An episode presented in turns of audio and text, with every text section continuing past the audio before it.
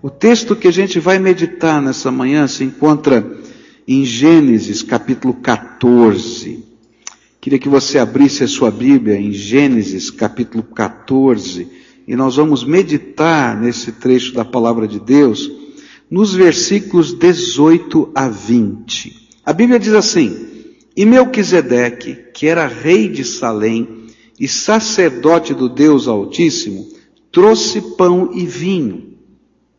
Melquisedeque abençoou Abraão, dizendo: Abraão seja abençoado pelo Deus Altíssimo que criou o céu e a terra, e seja louvado Deus Altíssimo que entregou os inimigos de você nas suas mãos.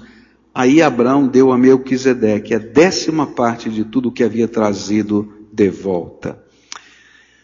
Nós começamos a ler a história que está em Gênesis 14. Eu vou rapidamente recordar que essa história fala de uma guerra. Ló, sobrinho de Abraão, tinha sido levado preso quando a cidade onde ele morava tinha entrado numa guerra e mais outra cidade tinha sido também levada presa, os seus reis e tudo mais, e eles tinham se tornado escravos daqueles que dominaram aquelas cidades. E Ló foi levado, chegou, só fugiu uma pessoa que conseguiu fugir, e interessante, ele não foi procurar os aliados, ele foi procurar Abraão, e lá disse a Abraão que o seu sobrinho também se, tinha sido levado preso, e ele então reúne 385 homens para lutar contra quatro nações. E Deus então agrega outros é, líderes tribais que estavam ao redor ali, que moravam em tendas naquela região, e eles vão para salvar o sobrinho. Era costume daquela época é, pegar os despojos, os despojos pertenciam ao, ao vencedor, e, e ele não aceita os despojos, ele devolve tudo às famílias que tinham sido roubadas e manda-os de volta para suas casas. Mas no meio desta cena, aparece uma figura enigmática chamado Melquisedeque. Ele aparece como rei da cidade de Salém, tá? que é uma das formas da palavra Shalom, que quer dizer paz, rei da paz, rei da cidade de paz. E Melquisedeque quer dizer rei da justiça. E ele aparece no meio disso, depois da vitória, ele não participou dessa guerra e traz uma coisa muito singela. Lembra? Tem despojos de guerra. Ele traz pão e vinho. Parte o pão e dá para Abraão dá o vinho para Abraão e diz para ele assim: O Senhor te abençoe. Seja abençoado. E depois ele ainda vai dizer, né? O Senhor te abençoou, Abraão, dizendo: haja, Abraão seja abençoado pelo Deus Altíssimo que criou o céu e a terra, e seja louvado Deus Altíssimo que entregou os inimigos de você nas suas mãos. E é interessante porque só tem isso. Mas a reação de Abraão foi tremenda. Ele fica tão impactado pela presença do Senhor, e a Bíblia não fala como, nem porquê, nem de que jeito, mas ele separa a décima parte de tudo e consagra a Deus em gratidão e louvor. E eu queria, nós olhamos para essa história sob três pontos de vista. O primeiro ponto de vista foi o de Ló. Como é que era essa guerra, essa coisa toda para quem estava desse lado aqui com o prisioneiro? O que é que Deus tem para nos ensinar? Depois olhamos essa história do ponto de vista de Abraão. O que, que tem esse homem de Deus, de fé e tal, etc. Isso foi que nós estudamos domingo passado. E hoje eu quero olhar para essa mesma história na perspectiva de Melquisedeque. E eu queria saber quais seriam os ensinos espirituais que Deus revelou nessa janela da história na perspectiva de Melquisedeque. E a primeira coisa que nós precisamos entender é que Melquisedeque é um tipo de Jesus deixado por Deus nas páginas do Velho Testamento. E isso não é uma opinião minha. O próprio autor de Hebreus, no capítulo 5, 6 e 7, ele vai deixar claro que Melquisedeque é um tipo do Messias, que estava lá no Velho Testamento apontando para o futuro que viria um Messias que teria algumas características que a gente pode olhar para Melquisedeque e aprender. É, no estudo da Bíblia, um tipo refere-se a uma pessoa, uma prática, uma cerimônia do Antigo Testamento que tem uma contrapartida, uma verdadeira figura no Novo Testamento. E quando a gente olha nessa perspectiva, a gente diz que a gente está usando um sistema de chamado tipologia do Velho Testamento no Novo Testamento. Por exemplo, a gente conhece bem isso quando a gente fala, por exemplo, da serpente que Moisés levantou no meio do deserto e todo mundo que era picado por aquela serpente olhava para a serpente de bronze que estava colocada numa haste e Deus curava aquela pessoa. E aí a gente vai descobrir que essa serpente levantada naquela haste no meio do deserto é um tipo do sacrifício de Jesus. E isso é descrito para a gente em João 3,16, onde Jesus mesmo diz, olha, da mesma maneira como a serpente foi levantada no deserto, o Filho do Homem vai ser levantado na cruz, essa é a ideia. E todo aquele que olhar com fé para Ele, que colocar sua esperança nele, ele se vai ser salvo. E a gente tem essa figura no Velho Testamento sendo apontada no Novo Testamento. Outra figura tipológica que a gente vai encontrar na Bíblia é o Cordeiro de Deus. Então, a pessoa pecava e ela sabia que o salário do pecado é a morte. E a gente fica pensando, mas que sacrifício esquisito que o culto do Velho Testamento, cá entre nós, era estranho para Chuchu. Porque você tinha que chegar lá, colocar a mão sobre a cabeça da ovelhinha. Imagina você no culto, vem aqui para adorar a Deus, bota a mão na cabeça da ovelhinha e diz: sou pecador. Aí vem o sacerdote e degola o bichinho, porque o salário do pecado é a morte. E ele morre por você, simbolicamente ele está morrendo por você. Né? E aquele animal era queimado completamente. E aí então vem João Batista e diz assim: Jesus é o Cordeiro de Deus que tira o pecado do mundo. Está entendendo? Isso se chama tipologia. E quando a gente estuda Melquisedeque, a gente vai descobrir que Melquisedeque não é igual a Jesus, tá? No entanto, há algumas coisas nessa figura enigmática do Velho Testamento que tipificam Jesus, a sua obra, de várias maneiras diferentes. É interessante que porque ele é uma figura enigmática, não é? que a gente não tem muita coisa a respeito dele, só existem quatro textos da Bíblia que falam sobre Melquisedeque, é, algumas pessoas têm interpretações diferentes, tanto no judaísmo quanto dentro do cristianismo a respeito de Melquisedeque. Ah, alguns acreditam que Melquisedeque era um anjo que tomou forma humana por um tempo durante o tempo de Abraão. Mas eu tenho dificuldade de crer nisso porque o sacerdócio, e ele era sacerdote, nunca foi exercido, nem pode ser exercido por um anjo. A Bíblia diz que tem que ser um homem que exerça o sacerdócio. Isso está em Hebreus 5.1. Cada grande sacerdote é escolhido entre os homens e nomeado para servir a Deus em favor do povo, apresentando a Deus ofertas e sacrifícios pelos pecados. Outros sugerem que ele é, na verdade, o próprio Jesus que assumiu uma forma pré-encarnada durante o tempo de Abraão. Mas a Bíblia vai dizer e isso a gente tem que olhar um pouquinho na língua grega para poder entender, que Melquisedeque é descrito como sendo feito semelhante. É interessante que a palavra que o autor de Hebreus usa em capítulo 7, verso 3 é uma figura do Messias. Essa é a palavra que está na língua grega. Então ele não era o Messias ou a pré-encarnação do Messias.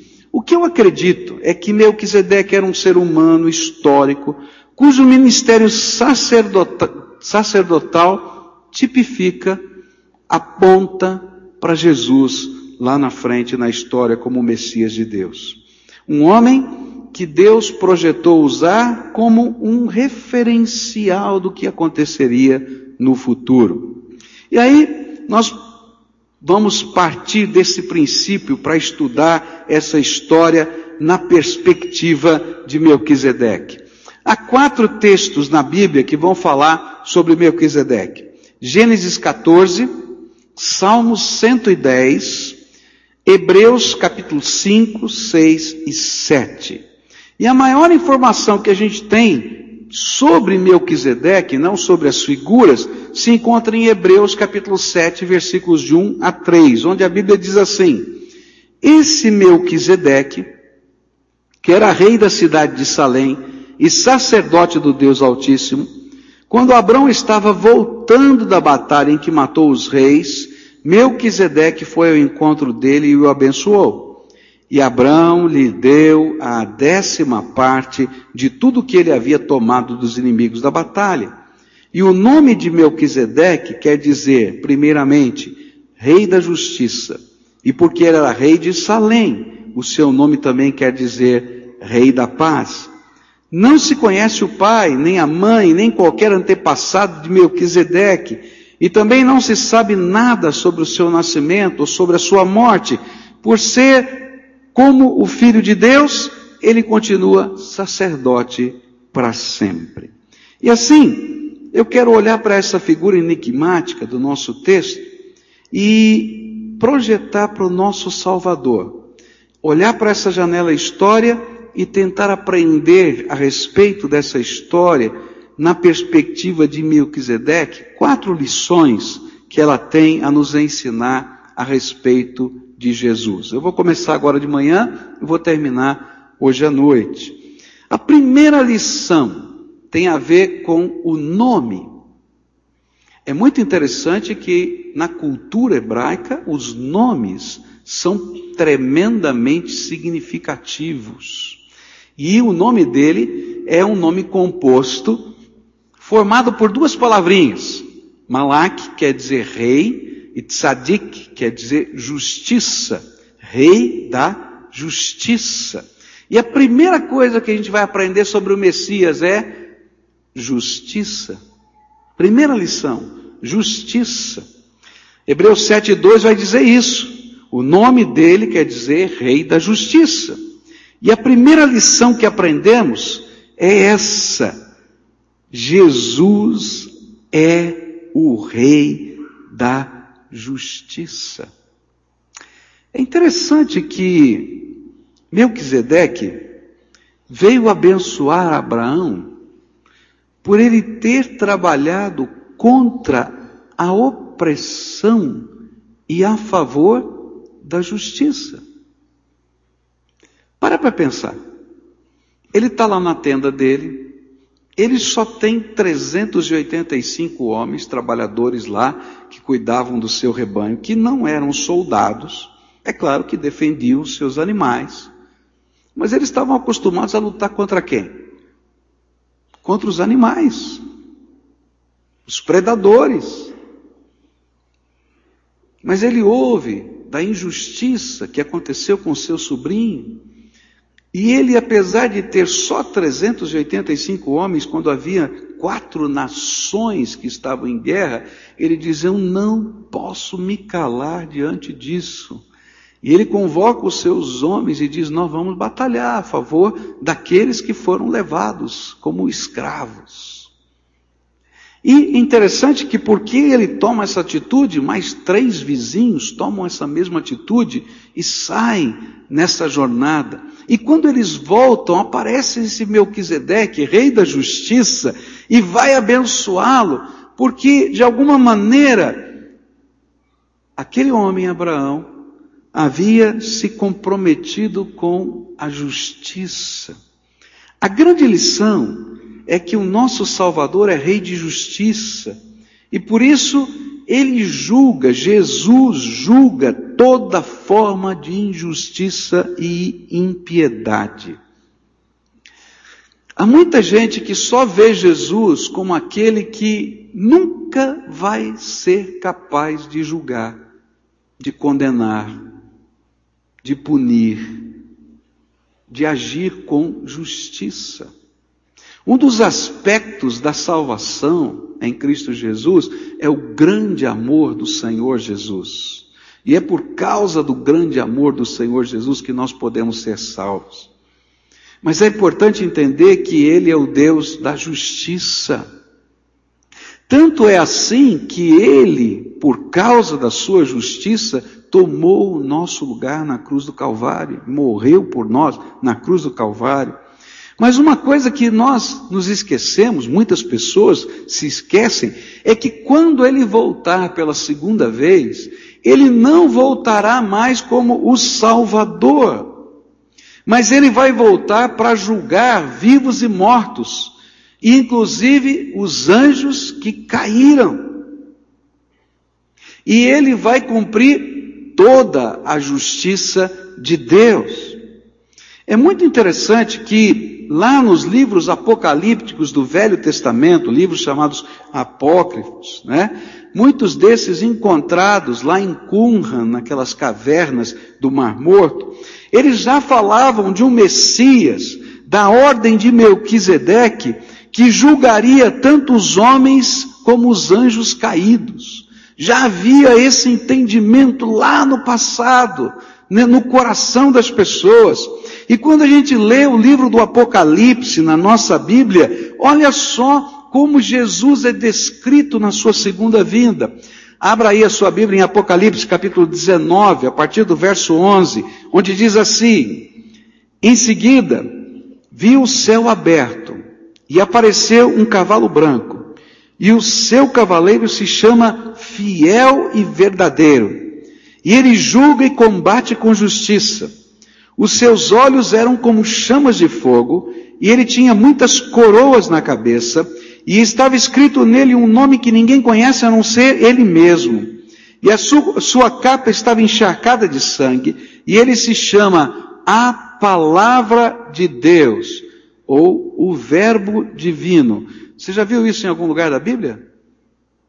Evangelho de João, capítulo 1, fala que Jesus é o Verbo que se fez carne. Os exércitos do céu o seguiam, montados em cavalos brancos e vestidos de linho branco e puro, e da sua boca saiu uma espada afiada, com a qual ele vencerá as nações.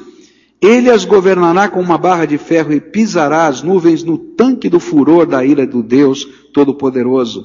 E na capa e na perna dele estava escrito esse nome, Rei dos Reis e Senhor dos Senhores. E então vi um anjo que estava de pé sobre o sol, e ele gritou com voz forte, dizendo o seguinte para todas as aves que estavam voando bem alto: Venham e se ajuntem com grande, para o grande banquete de Deus.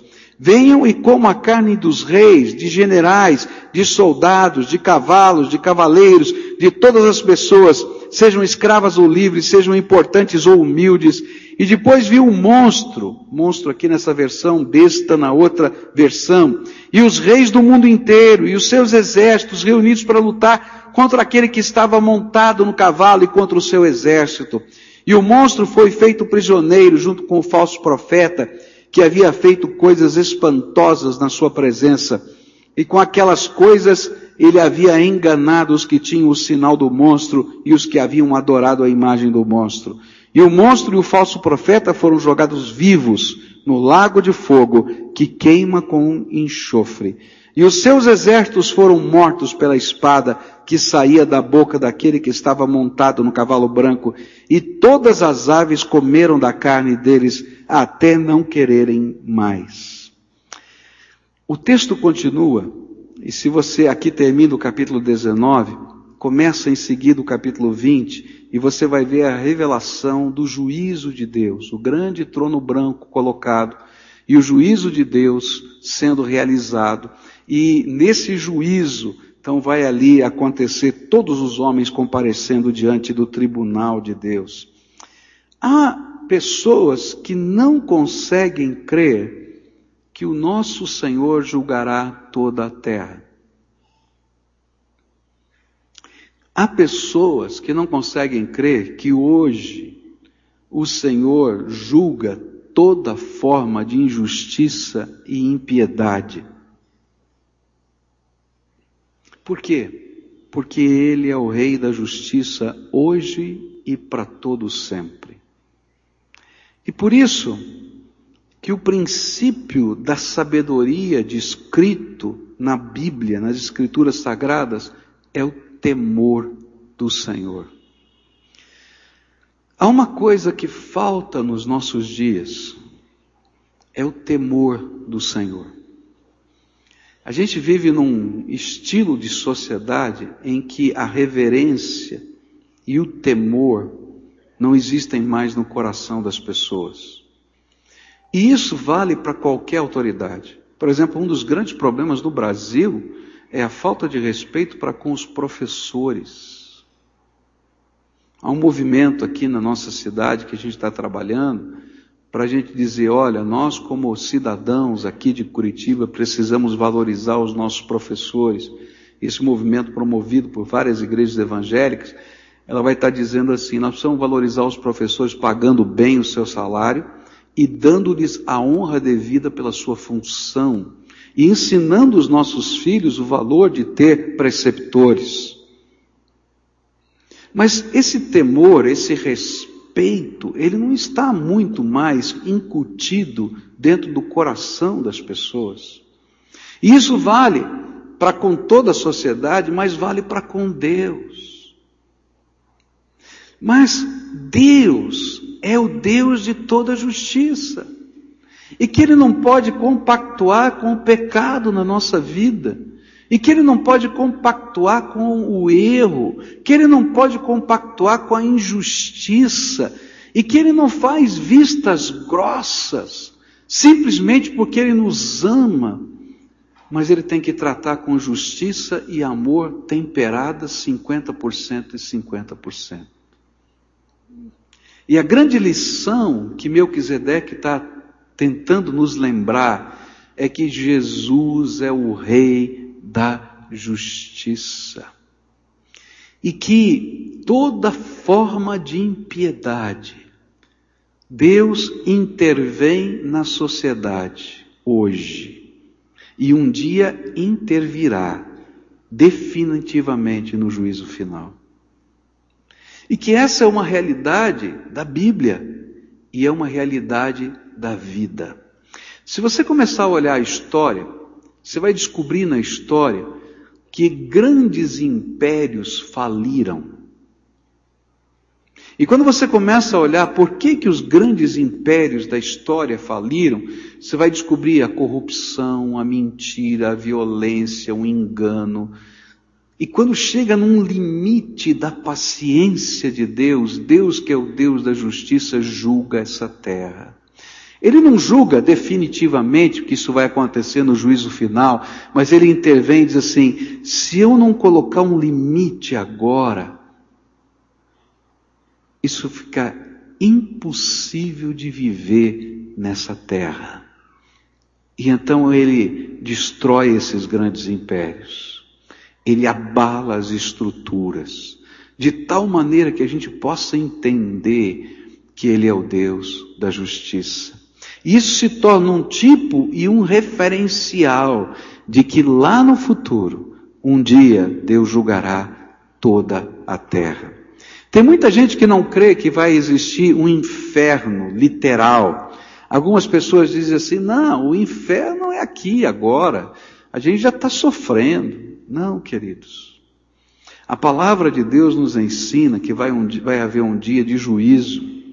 E nesse dia de juízo, Jesus, o Salvador, vai estar sentado no trono e vai ser o justo juiz.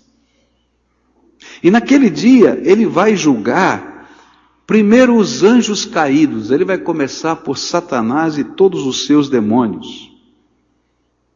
E vai colocar fim em toda obra do maligno, porque ele é Deus de justiça. E você sabe por que, que ele ainda não colocou fim em toda obra do maligno? Essa sempre foi uma dúvida no meu coração.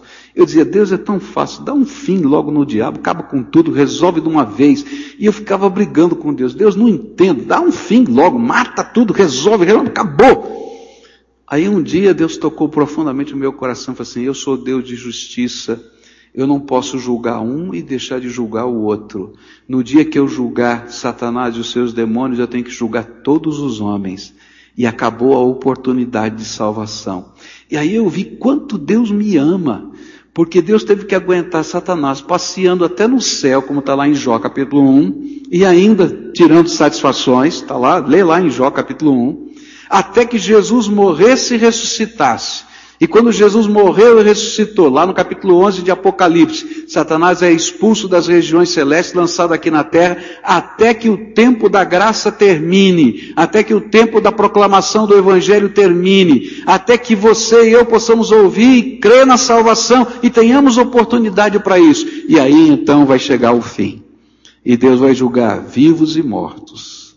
E vai julgar Satanás e os seus demônios. E existe sim um inferno literal. Se você ler capítulo 19, capítulo 20 do livro do Apocalipse, você vai ver a descrição clara desse inferno literal. Eu não estou falando isso para gerar medo no coração de ninguém, mas para gerar sim o temor do Senhor. Com Deus não se brinca. Uma das histórias que mais me impressiona no Velho Testamento está no livro de Daniel. E no livro de Daniel, tem um rei que está cercado pelos seus inimigos, os medos e os persas cercaram Babilônia, e no meio desse cerco de guerra, ele faz um banquete. E ele faz aquele banquete, ele está lá comendo e ele diz: Não, sabe de uma coisa, hoje eu quero usar a melhor, é, o melhor aparelho de jantar que possa existir. E ele então manda trazer dos tesouros dele todos os utensílios de ouro do templo de Jerusalém. E quando ele está lá fazendo aquela festa, aquele bacanal todo, com aqueles utensílios de ouro do templo de Jerusalém, ele tem uma visão. Ele vê a mão que está escrevendo na, na parede três palavras. Mene, mene, tekel, farsim. Quatro palavras. Mene, mene, tekel, o farsim. E ele não entende aquilo, mas ele tem aquela visão e ele fica, ele treme, ele se desconcerta, é algo horrível. E então alguém diz para ele: tem alguém aqui que pode interpretar essas palavras? E ele traz Daniel, já. E Daniel pode ler as palavras na parede. E ele então começa a profetizar, né? Diz que você foi pesado na balança, achado em falta, e o seu reino foi tirado das suas mãos. O que aquele texto me diz é que Deus é justiça. E um dia todos nós vamos prestar contas diante de Deus. E mais, na justiça de Deus, os seus pontos positivos e os seus pontos negativos nunca chegam a zero. Sabe por quê? Porque o pecado é uma mácula que você não consegue apagar da tua vida. Quem pode voltar no passado para resolver o que fez de errado? Tem jeito? Eu me lembro quando lá no seminário a gente evangelizava nos presídios e uma pessoa que tinha assassinado alguém dizia: Não tem jeito para mim, porque eu não posso restituir a vida de quem eu tirei. Como é que eu posso ter jeito para mim? Havia uma consciência naquele homem de pecado. Por isso é que Jesus toma o nosso lugar na cruz do Calvário e nos perdoa de todo pecado, porque Ele morre no nosso lugar na cruz do Calvário, Ele desce ao Hades, aquele lugar que a gente chama de inferno, por nossa causa.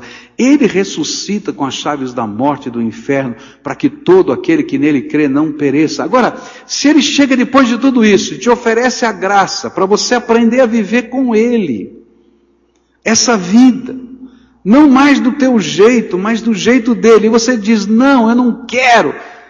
A Bíblia diz que você pisa em cima de tudo quanto Jesus já fez para você e não há mais esperança a não ser a terrível sensação de que vamos enfrentar o juízo de Deus. Tem muitos crentes aqui. E tem muitos crentes que vivem uma vida cristã. Eu não sei nem que marca que é. Eu vou chamar de marca barbante, né? Que não vale nada. Sabe aquele barbante, barbante ruim que você puxa assim ele já quebra? Né? Não presta. Vem aqui adora a Deus, levanta as mãos, chora, mas a vida está suja. Tua palavra não vale nada. Tua família está em frangalhos. E sabe por quê? Porque muitos de nós não temos o temor do Senhor, de que vamos responder a Deus pela nossa injustiça. Há um Deus que perdoa, sim, Ele perdoa, mas o perdão do Senhor não é uma coisa barata, custou caríssimo, é isso que diz 1 Pedro, custou o sangue de Jesus que foi vertido na cruz do Calvário. E a gente às vezes banaliza o perdão de Deus. O perdão de Deus é uma oportunidade para reconstruir a vida sobre novas bases e não para manter a vida do mesmo jeito, confuso, enrolado, quebrado. Não, é para começar de novo agora sobre uma nova visão, sobre uma nova ordem, um novo princípio, que é a graça do Deus vivo, agora nos seus valores. Eu não quero dizer que nós vamos ser perfeitos, não, mas o pecado tem que ser um acidente na minha vida e na tua vida, e não um modo de vida. A primeira coisa que Melquisedeque me ensina é que ele é o rei, Jesus é o rei da justiça. E eu não posso viver a justiça, nem compactuar com a injustiça. Está entendendo? Eu não consigo viver a injustiça na minha vida, nem compactuar com ela. Eu não posso dizer que é bom ou que é mal. Eu não posso dizer que tanto faz. Eu tenho que tomar posições por causa do temor do Senhor na nossa vida. Nessas últimas semanas, eu tenho ficado muito incomodado. Eu queria desafiar você para orar por isso junto comigo. Eu tenho orado pelo Brasil. Eu amo essa nação. Mas Deus tem apertado o meu coração porque dias difíceis virão sobre a nossa nação. Eu não posso dizer, eu só tenho essa sensação dentro da minha alma. Eu oro, vem essa sensação. E eu começo a interceder mais pelo meu país. Porque Deus não pode abençoar a injustiça, o pecado, a imoralidade, o desmando a corrupção, de coisas até publicadas e julgadas que fazem de conta que não aconteceram. Não dá. Deus olha lá de cima e diz: esse povo está brincando. Eu tenho orado, pedido assim, Senhor, tenha misericórdia na nossa terra e manda sobre esse país um grande avivamento. Um avivamento de arrependimento, confissão de pecados e mudança de vida. E queridos, eu quero dizer uma coisa que está na Bíblia. Toda vez que Deus começa a fazer algo assim, Ele começa pela sua casa. Sabe onde Deus vai começar a apertar? Vai ser aqui, na casa dele, na vida daqueles que professam o nome do Senhor. Porque antes dele julgar lá fora, ele tem que julgar a nossa vida, seus filhos. E a Bíblia diz que ele vai disciplinar, porque ele disciplina aqueles a quem ele ama.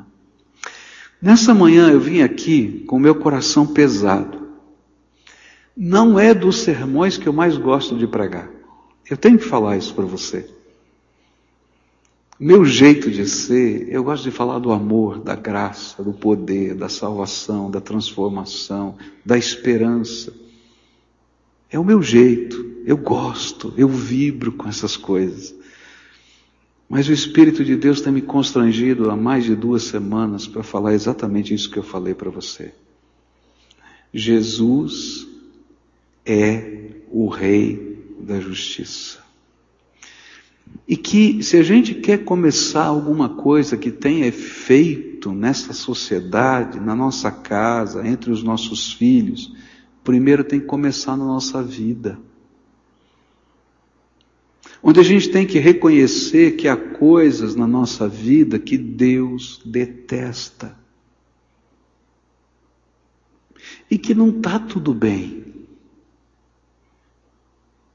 E que a gente precisa do perdão, sim, de Deus, mas a gente precisa do poder transformador de Jesus para dizer: eu quero ter nojo dessas coisas que não estão bem na minha vida e mudar a minha vida. Tem muita coisa acontecendo no nosso dia a dia de frouxidão. E que Deus não pode compactuar. E Ele vai dizer: Filho, não posso abençoar, porque a tua mão está suja, tua vida está suja. Tem que haver mudança. Você tem que guardar os teus olhos, guardar o teu coração, guardar as tuas mãos, guardar as tuas palavras, as palavras que saem da tua boca, a tua postura, porque eu te ungi para ser santo para mim. E quando falta o temor do Senhor na nossa vida, Deus manifesta o seu poder, disciplinando para que a gente entenda que Ele é o Deus da justiça. E nessa manhã eu queria convidar você a olhar para o teu coração. Por que, que Deus te trouxe aqui hoje? Eu nunca vi essa igreja tão cheia. E eu fiquei pensando assim, Senhor, é o sermão que eu trouxe para hoje, é, é esse mesmo? Você está entendendo? Eu nunca vi ninguém sentado no chão como está sentado aqui hoje. Deus está nesse negócio. Por que, que ele te trouxe hoje aqui para ouvir esse sermão? É porque talvez ele queira tratar algumas coisas no teu, no, que estão na tua vida e no teu coração há muito tempo. E que vai precisar você entender quem é Ele é Deus. Ele é Deus que te ama. Ele é Deus que cuida de você. Ele é Deus que se importa. Ele é Deus que quer intervir. Ele é Deus que já fez milagres na tua vida. Eu não tenho dúvida disso. Mas Ele é santo. E a Bíblia diz, diz para a gente: sede santos, porque eu sou santo.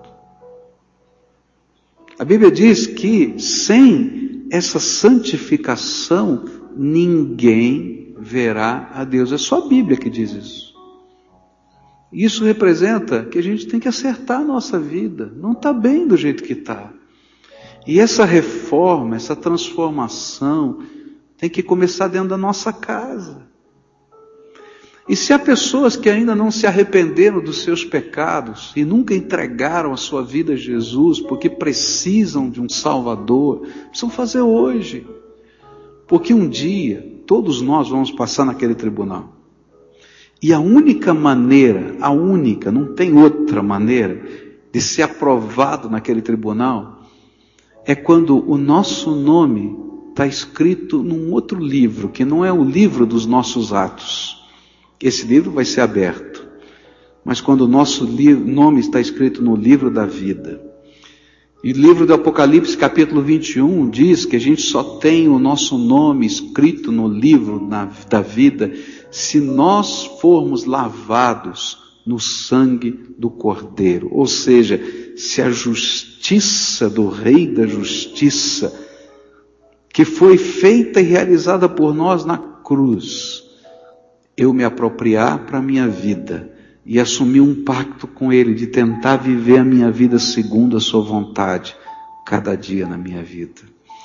Hoje, eu queria convidar você a arrependimento, a confissão de pecados. O que que o Espírito de Deus quer mudar na tua vida hoje? O que que o Senhor, enquanto eu falava, aplicou no teu coração, porque hoje, diferentemente do que eu prego normalmente, eu não ilustrei muito. as ilustrações estão aí na tua vida. Porque o Espírito de Deus diz: está vendo? Isso aqui tem que sair da tua vida. Eu não concordo com isso. Eu não posso abençoar isso. E o Espírito é que está fazendo isso. Não fui eu. Então hoje, se o Espírito de Deus está te convocando a arrependimento, a confissão, a entrega, a renúncia de algumas coisas. Sabe por que, que a gente não gosta que Deus mexa nessas áreas da vida? Porque nós amamos o pecado. Em algumas áreas da vida, amamos mais o pecado do que amamos o nosso Salvador. E adoramos e servimos o nosso pecado. E Deus diz: Eu não posso abençoar. É como no tempo de Ezequiel, e você vai ver lá na Bíblia, Ezequiel falando sobre isso. Quando dentro do templo de Jerusalém, eles colocaram uma imagem de Baal e uma imagem de Azera, o Senhor da terra e a Senhora da fertilidade e do prazer. E estava lá Ezequiel orando junto com os líderes e Deus disse assim para Ezequiel: Ezequiel, eu não posso abençoar e não posso ouvir essa oração. Vem comigo. E aí ele é arrebatado em espírito, diz a Bíblia. E ele é levado até o templo. E naquela visão, Deus diz para Ezequiel: abre um buraco na parede do Santíssimo Lugar. Lugar só que o sumo sacerdote podia entrar. E aí, na visão, Ezequiel abre aquele buraco na parede e diz: Olha! E ele disse assim: Vi coisas nojentas, as quais eu não consigo nem nominar. E Deus disse: Eu não posso abençoar essa terra. Quando Deus está abrindo o buraco, e Ele abre para que Ele vê tudo, da tua alma e do teu coração, o que, que Ele está vendo? que é que ele está vendo? O ranço, o amargor, a cobiça, a luxúria, coisas que Deus diz eu não consigo abençoar. Então hoje é dia de arrependimento, é dia de confissão, é dia de entrega é dia de dizer: Senhor Jesus, tu és o Rei da justiça. Porque só quando Ele é Rei da justiça é que a gente pode experimentar o outro lado dele, que a gente vai aprender hoje à noite. Ele é o Rei da paz. Só quando a justiça dele entra na nossa vida é que a gente pode experimentar o outro lado desse Messias precioso que é Jesus, o Rei da paz. Se hoje o Espírito Santo de Deus está falando com você, eu vou pedir uma coisa muito difícil para você. Eu vou pedir para você sair do teu lugar, vir aqui na frente e a gente se humilhar na presença de Deus com arrependimento e fé. Pastor, complicado esse negócio. É mesmo. Mas eu sempre digo por que, que eu faço isso. Porque às vezes a gente tenta se convencer que a gente está obedecendo a Deus, mas a gente não tem coragem de dar um passo na direção daquilo que Ele manda. E esse é um símbolo e um sinal para você. Senhor, é para valer. É arrependimento, pode limpar. E aí nós vamos confessar coisas diante de Deus. Você e eu, Senhor, limpa, limpa, limpa. Começa essa limpeza na minha casa, no meu coração, na minha vida. E alguns talvez vão ter que voltar em casa e pegar e colocar coisas que não prestam, que você sabe que Deus não gosta, numa caixa. E quem sabe tirar da tua casa, quem sabe queimar porque não presta nem para dar para os outros. Não é verdade? Então, se hoje o Espírito Santo de Deus está falando com você, vem para cá, vamos orar juntos, vamos fazer essa entrega. Vem a família toda, se o Espírito estiver falando, desce aí da galeria, desce aqui de baixo, de onde você estiver, que essas escadas, esses, essas rampas não sejam impedimento para aquilo que o Espírito de Deus quer fazer hoje. E se você ainda não entregou a tua vida a Jesus para ele ser o seu salvador pessoal, vem hoje para cá, porque ele quer fazer alguma coisa tremenda na tua vida. Hoje é dia de arrependimento, confissão e fé. E eu tenho certeza que a promessa de Deus vai se cumprir. A palavra de Deus diz assim: santificai-vos, pois farei maravilhas no meio de vós. Santificai-vos, pois farei maravilhas no meio de vós. Santificai-vos, pois farei maravilhas no meio de vós. Essa é a palavra de Deus. Santificai-vos, pois farei maravilhas no meio de vós. Essa é obra do Senhor na minha vida, na tua vida, do Espírito Santo. O que é que Deus quer limpar, tirar, arrancar? Que Ele está dizendo, não concordo. Vem hoje. Que é que você vai entregar ao Senhor hoje? O que é que o Espírito de Deus está falando com você hoje? Essa é obra de Deus, do seu Espírito na nossa vida. E se Ele estiver falando com você, não resista. Não resista. Porque Ele vai revelar a glória dele de alguma maneira. E o princípio de toda sabedoria é o temor do Senhor. Temer a Deus com toda a alma, amá-lo de todo o coração e saber que Ele é o Rei que se inclina para nós. Mas, pastor, tem coisas que eu não consigo a gente dá os passos de fé que são nossos. E a gente pede a intervenção do poder do Espírito Santo. E Deus revela a sua glória transformadora na nossa vida. A gente tem estudado a vida de Abraão e a gente vai ver momentos na vida de Abraão que Deus não gostou. E ele teve que voltar e reconstruir os seus altares. É assim que funciona na nossa vida. A gente volta e reconstrói os nossos altares. Esse é o jeito de Deus. Vamos orar? Tem gente descendo, vou aguardar ainda aqueles que estão descendo, que o Espírito de Deus está falando. Vem para cá, em nome de Jesus, vem. E a gente vai orar. Normalmente eu convido pessoas para orarem, mas tem muita gente aqui, eu não vou conseguir fazer isso agora. Então, eu vou explicar o que você vai fazer. O que é que o Espírito Santo de Deus ministrou para você hoje?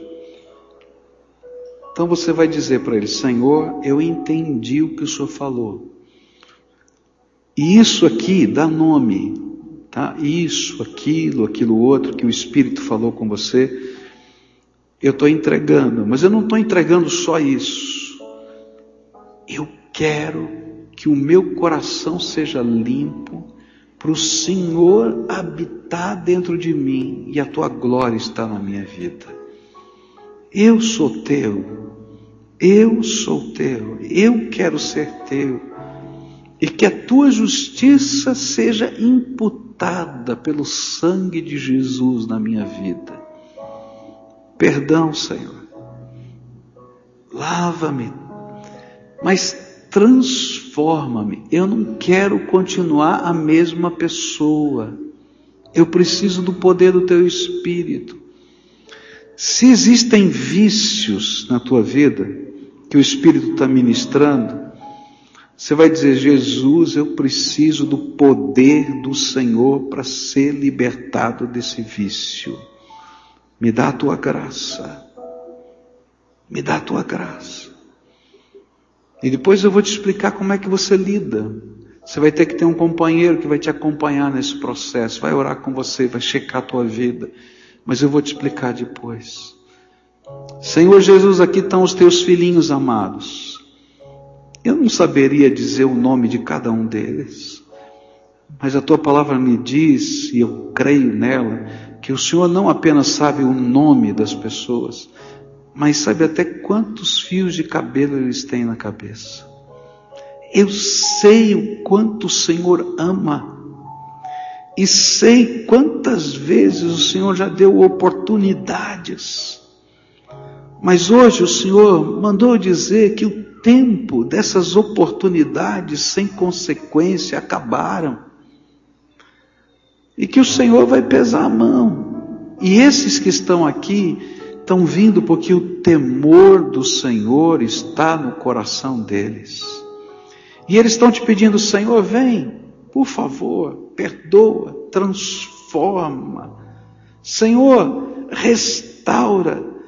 Mas, Senhor, me ajuda a consertar, a viver segundo os valores do teu nome. Senhor Jesus, tem famílias inteiras aqui. Eu não sei, Senhor, quais são as lutas dessas famílias.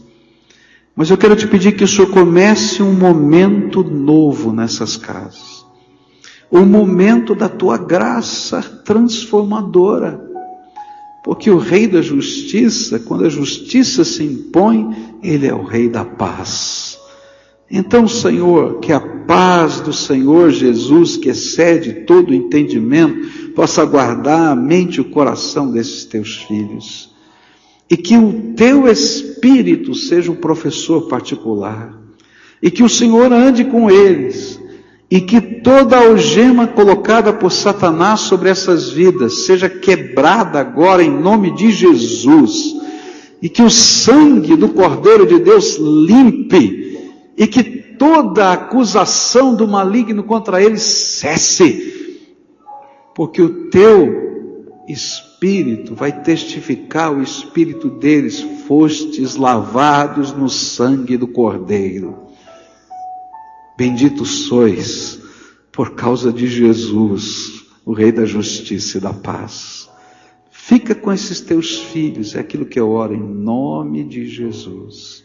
Amém e amém. Fica de pé, querido, fica de pé. A gente vai terminar esse culto daqui a pouquinho, mas eu quero dar uma dica para você. Eu creio que existem coisas que estão acontecendo na vida de vocês que são verdadeiras batalhas espirituais. Que não são normais, são batalhas espirituais. E a gente não vence uma batalha espiritual com as armas da nossa carne. Não adianta, não funciona. Se funcionasse, você não estaria aqui agora. Você já sabe disso, não é verdade? Então a gente precisa tomar posse das armas espirituais de Deus na nossa vida. Quais são as armas espirituais que Deus nos deu? Tá? Primeiro é a palavra de Deus dentro do nosso coração. A primeira coisa que o inimigo vai tentar é que você não tenha tempo de guardar a palavra de Deus no teu coração. Então isso aqui é remédio para você. Separa um tempo para ler a Bíblia. Não precisa ser 500 páginas, não. Lê uma página, tá? Coloca uma meta pequena. Começa lá no Novo Testamento, deixa a palavra de Deus entrar no teu coração, os valores do reino entrarem na tua vida. Segunda arma que Deus te deu, deu é a oração. Essas batalhas que vocês estão vivendo vão ser vencidas no poder da oração. Você vai dobrar o teu joelho e vai orar, Senhor, eu preciso de vitória. O Senhor vai derramar graça nessa área. Eu preciso de sabedoria, eu preciso de intervenção.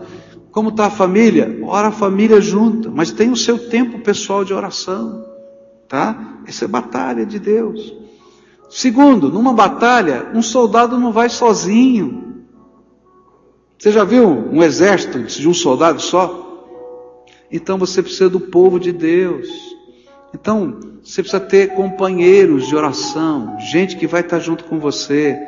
Melhor ferramenta que a igreja tem para isso são as células. Procura uma célula da igreja. Chega lá e diz: Olha, estou vivendo essa batalha. Não precisa dizer detalhes. Estou vivendo uma batalha profunda dentro da minha alma. E toda semana vai ter gente orando por você.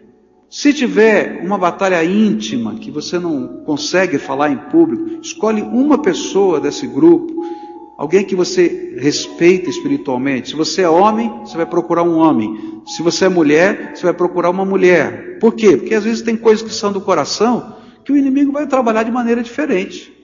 Não é? E a gente vai poder abrir o coração. E essa pessoa vai checar a tua vida. Escuta, Liga para mim essa semana. Pode cobrar. Como é que está indo? Olha, está difícil. Eu já vi coisas tremendas acontecendo. Eu sei de um líder de célula que perguntou, um, um dos seus liderados tinha um problema com álcool. Difícil, difícil libertar. Ele perguntou qual é o pior dia. Ele disse sexta-feira, quando termina o expediente. Então, toda sexta-feira, quando terminar o expediente, eu vou te buscar na tua empresa. E a gente vai orar junto. E Deus libertou aquele homem. Hoje, esse homem que foi liberto é líder de célula. Sabe o que ele faz? Ele vai buscar aqueles que têm problema com álcool toda sexta-feira na firma deles e dizer: Eu vou orar com vocês. Porque a gente precisa ser um exército, e isso é povo de Deus, tá? Então você vai procurar uma célula, vai estar envolvido com o povo de Deus, tá? Ah, mas o meu horário é complicado. Tem célula uma hora da manhã, tem célula meio-dia, tem célula sábado, domingo, segunda, terça, a hora que você quiser. Porque a gente sabe que a dinâmica da vida é difícil, mas vamos estar juntos. Se não tiver célula nenhuma, procura um discipulador aqui da igreja, tem 24 horas. Alguém vai te ajudar, mas não entra na batalha sozinho. É isso que eu estou tentando dizer. Um exército vitorioso não tem um homem só. Tá? A gente precisa do povo de Deus, gente que está do lado da gente, um pai espiritual, um amigo espiritual, alguém que vai caminhar junto. O casal está tendo problema, procura um casal maduro, cheio do Espírito Santo, e diz: Nós estamos tendo problema. Abre o coração para o casal, deixa Deus trabalhar, ministrar na tua vida, e nós vamos vencer essa batalha em nome de Jesus. Você crê nisso? Então diga amém. A batalha é do Senhor. Quando Moisés estava com medo, Deus disse para ele: A batalha é minha, a batalha é do Senhor, a batalha é do Senhor, a batalha é do Senhor, Ele vai lutar por mim, tá bom?